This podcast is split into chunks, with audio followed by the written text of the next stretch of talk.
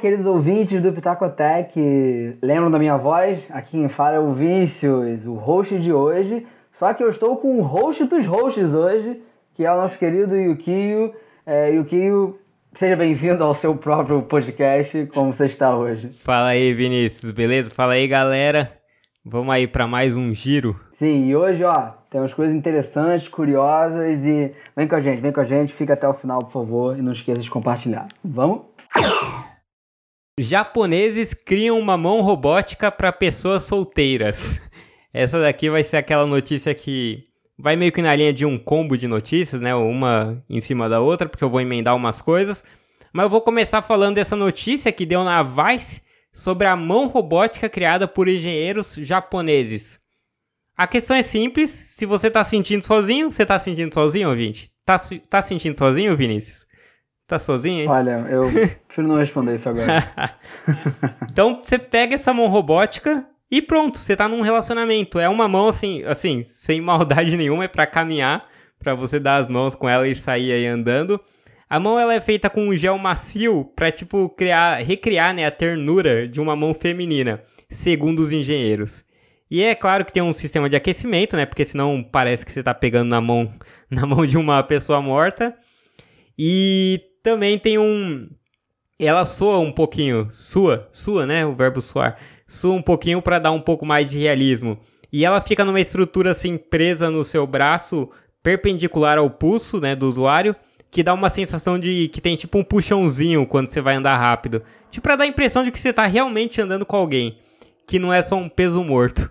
E eu achei interessante essa notícia porque ela vai, vai meio corroborando com outra que eu tinha faz um tempo que eu acabei não trazendo sobre essa relação das pessoas com, a, com as máquinas, né? A gente tem hoje já a Siri, a Alexa. Mas eu queria discutir um pouco mais essa parte da tecnologia suprindo a carência humana, sabe? Tem uns, acho que foi faz uns dois meses que eu li um artigo super interessante da Vox falando disso. Só que na época era por causa dos idosos, estava focado nos, nos pets robóticos dos idosos. A matéria abria falando do caso de uma idosa nos Estados Unidos que contava sobre o seu cachorro robô, sobre o seu cachorro robô, e falando, por exemplo, que na primavera americana quase 1.500 idosos receberam animais de estimação robóticos por meio de uma associação de defesa dos idosos. Então, assim, os, apesar de eu ter zoado a mão japonesa, o, nos Estados Unidos os pets, eles, os pets robóticos, claro, estão sendo realmente usados para tratamento de saúde, sabe? Estão vistos como como algo que combate a depressão, a solidão, né, dos idosos, dos velhinhos, principalmente na pandemia foram muito importantes. É, não sei se você já viu esses tem, tem bastante em mostra de engenharia aquele robozinho cachorro que dá até saltinho, cambalhota, faz umas paradinhas assim. Então achei maneiro essa, essa matéria dessa semana dos japoneses, porque vai muito na, em linha com o que eu tinha lido já sobre os americanos usando robôs, principalmente para idosos, e robôs apesar de eu ter falado de pets robóticos, tem de tudo. Tem um robô que reza, tem robô que tem a Bíblia falada, então é muito doido essa parada. Tem um robô bem famoso chamado Paro, que ele é uma foca bebê e ele já é reconhecido nos Estados Unidos como um dispositivo médico mesmo, tipo, ele serve para realmente auxiliar na saúde do idoso, da pessoa, né? A gente pensa no idoso porque geralmente é quem se sente mais sozinho, mas a foca bebê serve para qualquer um. O paro ele serve para qualquer pessoa. Ele faz uns barulhinhos, tipo murmura, se mexe um pouquinho. Tem tipo um sensorzinho nele, sensor de toque, né, que se mostra se você procurar no YouTube, o cara passando a mão, né, fazendo carinho e a foca meio que fechando o olhinho, sabe, de satisfação, que nem um animal. Então é muito maneiro. E ele já está sendo bastante utilizado, fala que é bastante utilizado principalmente para quem tem demência e ajuda a reduzir solidão, depressão, agitação, pressão arterial dentre outras coisas que ter um petzinho realmente faz, né? Então acho bem irado. Não sei, você teria aí um, um pet robótico? Você tem, você tem animal de estimação? É, no caso, meu pai tem um, uhum. um cachorrinho. Um, acho que a raça é aquela raça tipo Shih Tzu, Sei. misturado. Uhum. Mas eu não convivo com ele o tempo todo, mas eu já tive cachorro também. E realmente é, é uma parada que faz muita falta, mas Foi engraçado porque quando você falou a primeira notícia, eu pensei em comentar uma coisa por cima. aí quando você emendou com a outra, aí depois me fez, me fez pensar o que eu tinha pensado antes, é. na verdade. Porque o que acontece? Essa questão da gente tentar imitar certos contatos humanos, certas coisas com as máquinas, eu acho muito estranho isso. Eu sempre eu tenho, enfim, opinião mais forte sobre isso, que eu acho que a gente tem que estar tá sempre inovando, mas não tentando repetir o que a gente já está fazendo. Uhum. Então, uma coisa é você, por exemplo, você tem um chat robô, um chatbot, né? Que ele responde no WhatsApp parecendo um atendente. Isso é uma coisa. Outra coisa é essa questão da mão, porque por mais que você saiba que, que pode ser muito parecido com a questão da mão da pessoa, você sabe que não é uma pessoa ali. Agora, na questão do bicho de estimação, não tem problema. Acho que a pessoa, enfim, o idoso, até olhei aqui rapidinho na internet sobre esse paro robô, né, da foca. Uhum. A pessoa sabe que não é uma foca de verdade, uhum. entendeu? Mas o jeito que ela, o jeito que ela interage com você, que eu vi aqui mais, mais ou menos, é bacana. Então, como eu falei, como é, é explicado aqui, é usado para fins terapêuticos. Isso eu acho ok, entendeu? Isso eu acho muito bacana e isso é incrível uhum. na função do animal de estimação. A gente conversa com o animal de estimação, mas a gente sabe que ele não entende a gente e não vai responder. Eu, eu tô sendo um pouco pragmático, tá? Eu, eu converso assim com o cachorro eu não tô falando que é insensível isso, mas no, lá no fundo, no, no, no, racional, a gente sabe que ele não tá entendendo a gente. Mas ele tem aquele sentimento, aquela conexão, então ok, uhum. não tem problema. Não tem, aliás, não tem problema isso. Mas mas essa questão da mão é, é, é, muito bizarro. Tipo, tu falou até que ela, ela sua um pouco, ela é um pouco quente. Nossa, que perturbador. É. Isso eu acho perturbador. Então, o problema é que nesse caso, tecnologia vai servir, vamos supor, para as pessoas introvertidas, ela vai piorar a situação, porque a pessoa vai ficar um pouquinho, vai ter mais dificuldade ainda de se relacionar, vai ficar mais dependente ainda dos outros. É, é uma parada assim um pouco ruim. Tipo, que nem, por exemplo, quando surgiu o MSN, sei que foram bons para as pessoas mais introvertidas. Eu sempre fui mais introvertido, se comunicar e, com, com as outras pessoas. O problema é que aí acabou, muita gente acaba só conseguindo se comunicar por aquilo. Então, pode ser um problema no caso da mão. No caso do robô, eu acho que é maneiro. Embora, aí também é um bom ponto é bom tocar nesse ponto porque tem um filósofo, eu li lá sobre um, um, filósofo de Edimburgo, na própria matéria da Vox, e ele fala que ele acha um pouco problemático. Primeiro porque ele acha o, os pets robóticos, né? Primeiro porque ele, os, não só os pets, mas no caso estava falando de robô para dar assistência ao idoso.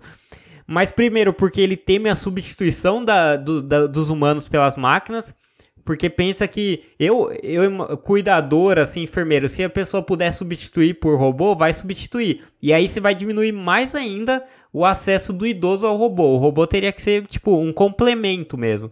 Agora você vai usar ali como forma de, sei lá, como um cuidador, é um pouco problemático. E também pode rolar uma parada do tipo, ah, ele tem lá os petzinhos dele e tudo mais, ele não, não tem problema se a gente, vamos supor, a família for visitar ele uma vez por mês ao invés de visitar duas. Então pode rolar uma parada meio as pessoas acabarem usando o robô para substituir o papel delas.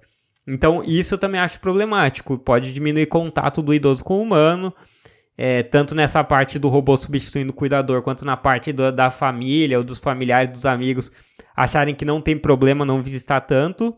Então, e tem problema da privacidade também, porque muitos desses robôs, eles acabam, como sabe que é para idoso, vem com câmera para tomar conta.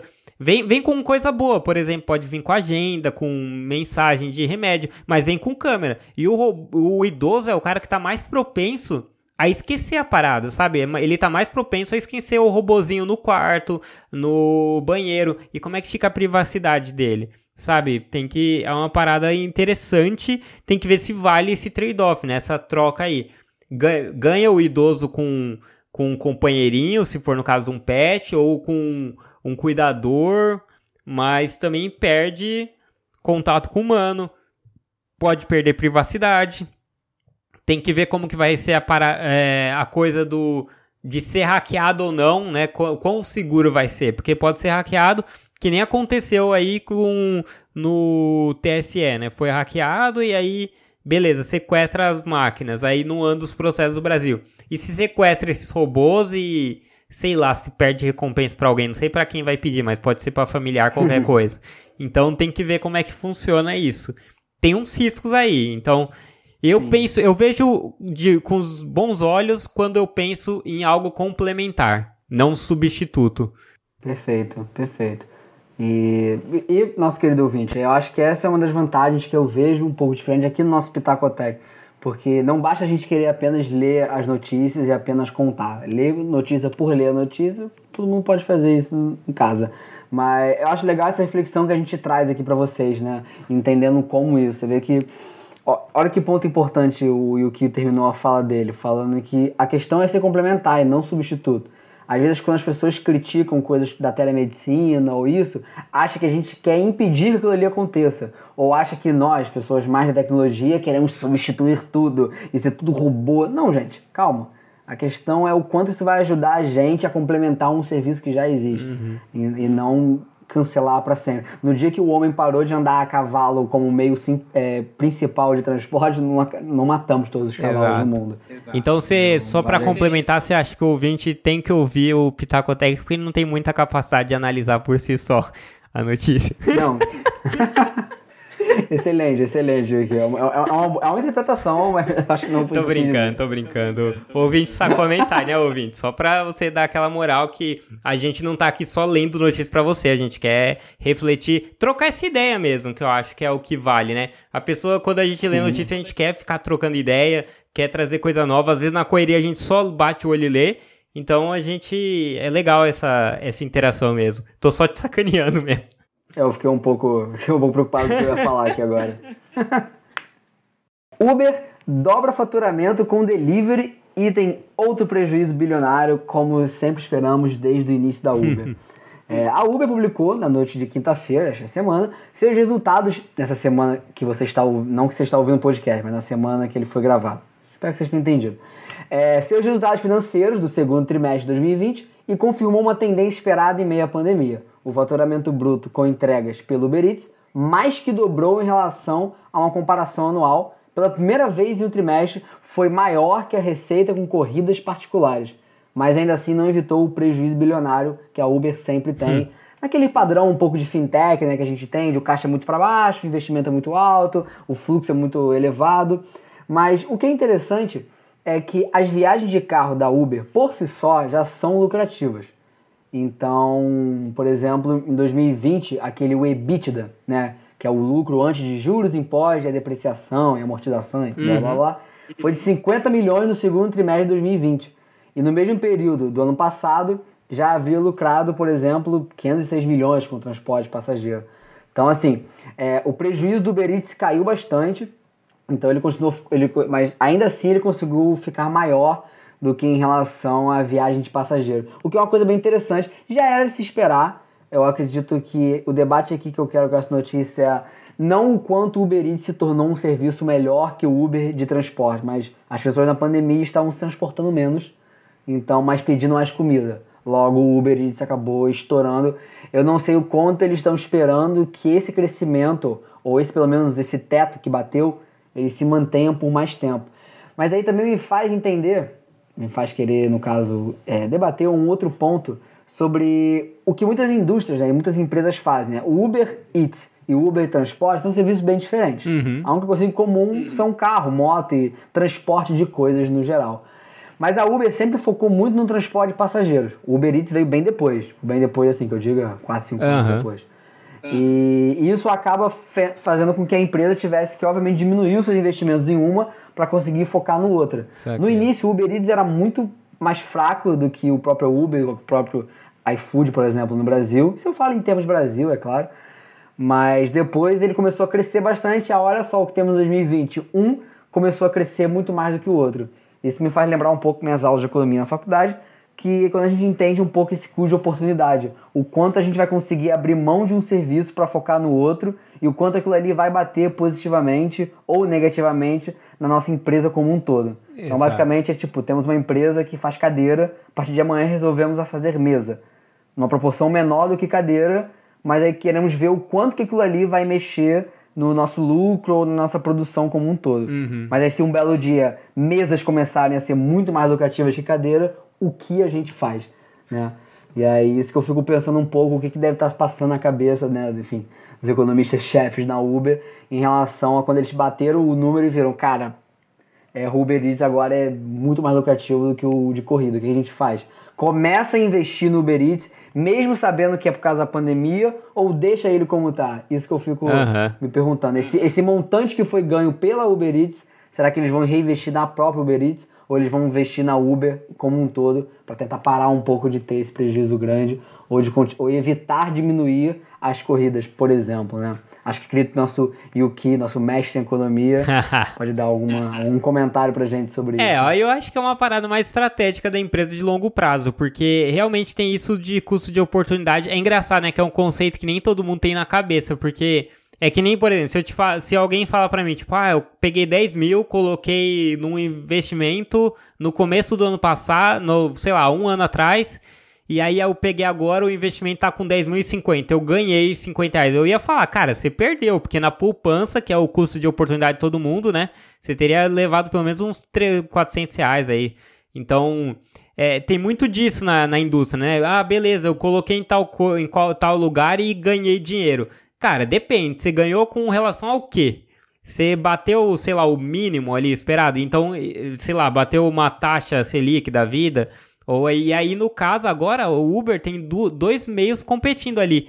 Você investe em um que, tá, que ganha mais, mas qual que leva mais no longo prazo, né? Qual que vai render mais no longo prazo?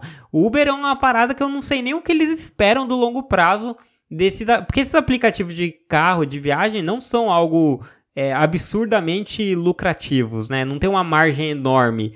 É, o, tanto que tomam sem prejuízo e tudo mais. Mas com, será que no futuro eles esperam algo maior? Será que eles esperam dominar o mercado e subir o preço, entrar em novos mercados que nem estavam estavam falando de ônibus, é, carro autônomo, será que eles vão ter carro autônomo? Será que um dia todo mundo vai abrir mão de carro porque né, é melhor para o trânsito, para o ambiente, tudo?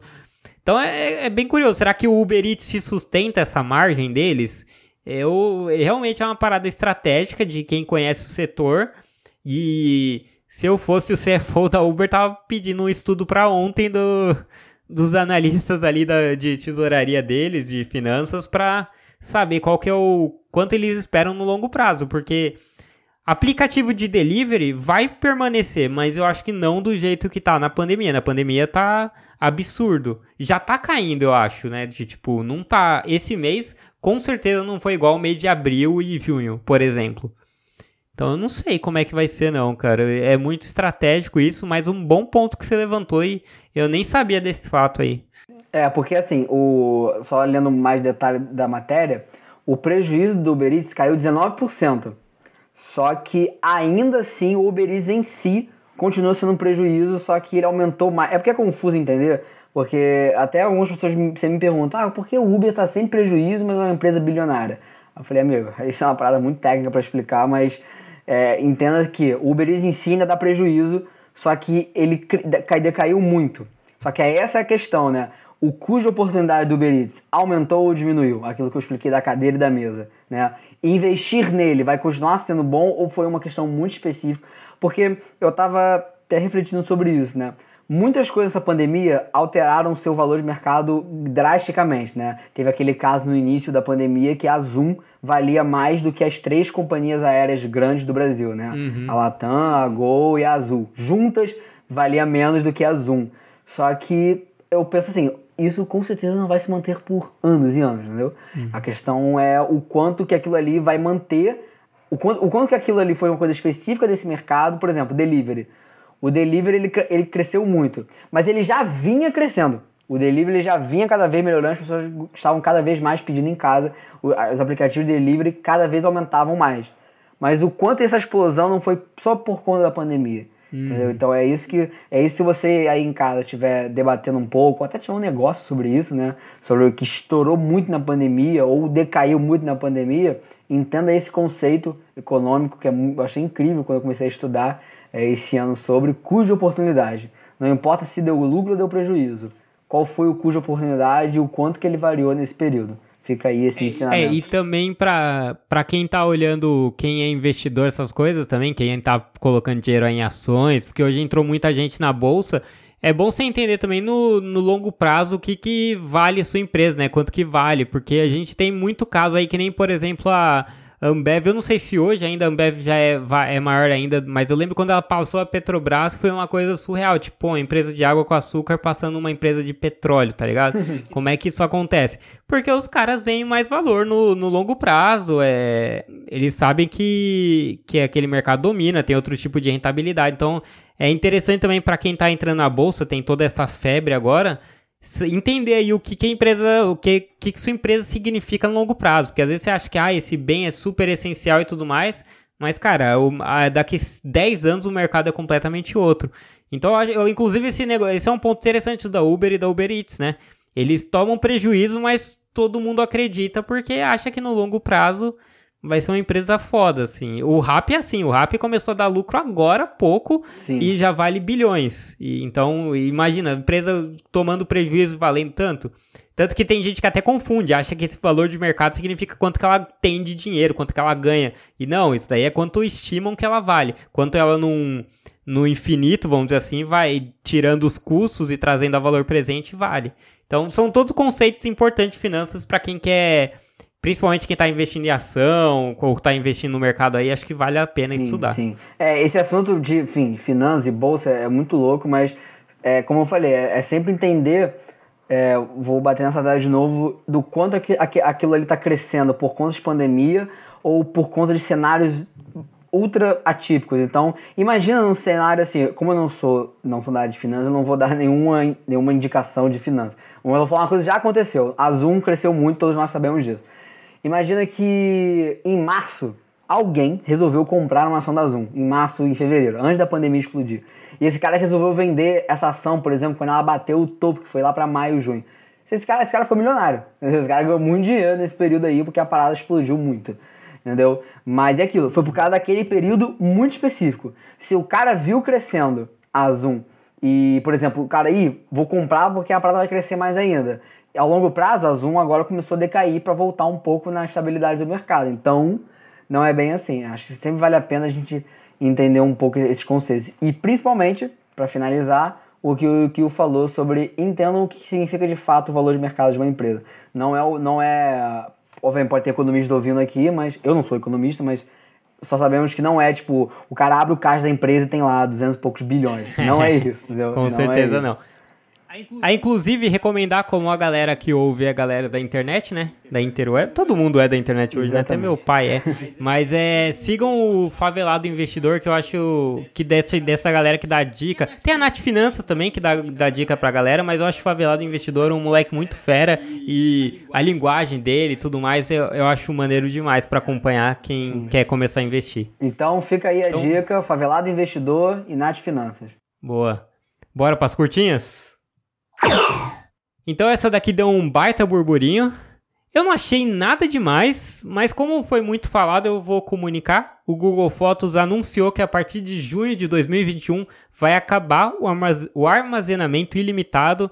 Então, já veio a primeira tosquice minha que eu sequer sabia que ele tinha isso. Eu espalho minhas fotos tipo por Amazon Fotos, Google Drive, Dropbox, Mandar. Eu deixo tudo, sabe, tudo dá 2 GB grátis, eu deixo nesses lugares espalhados. Mas o Google Fotos ele permite que as pessoas façam backups de fotos e vídeos do smartphone sem se preocupar com armazenamento. A partir de junho do ano que vem, junho de 2021, as fotos vão entrar nos 15 GB que a empresa disponibiliza de graça no conjunto de serviços dela, que é Gmail, Google Drive, etc.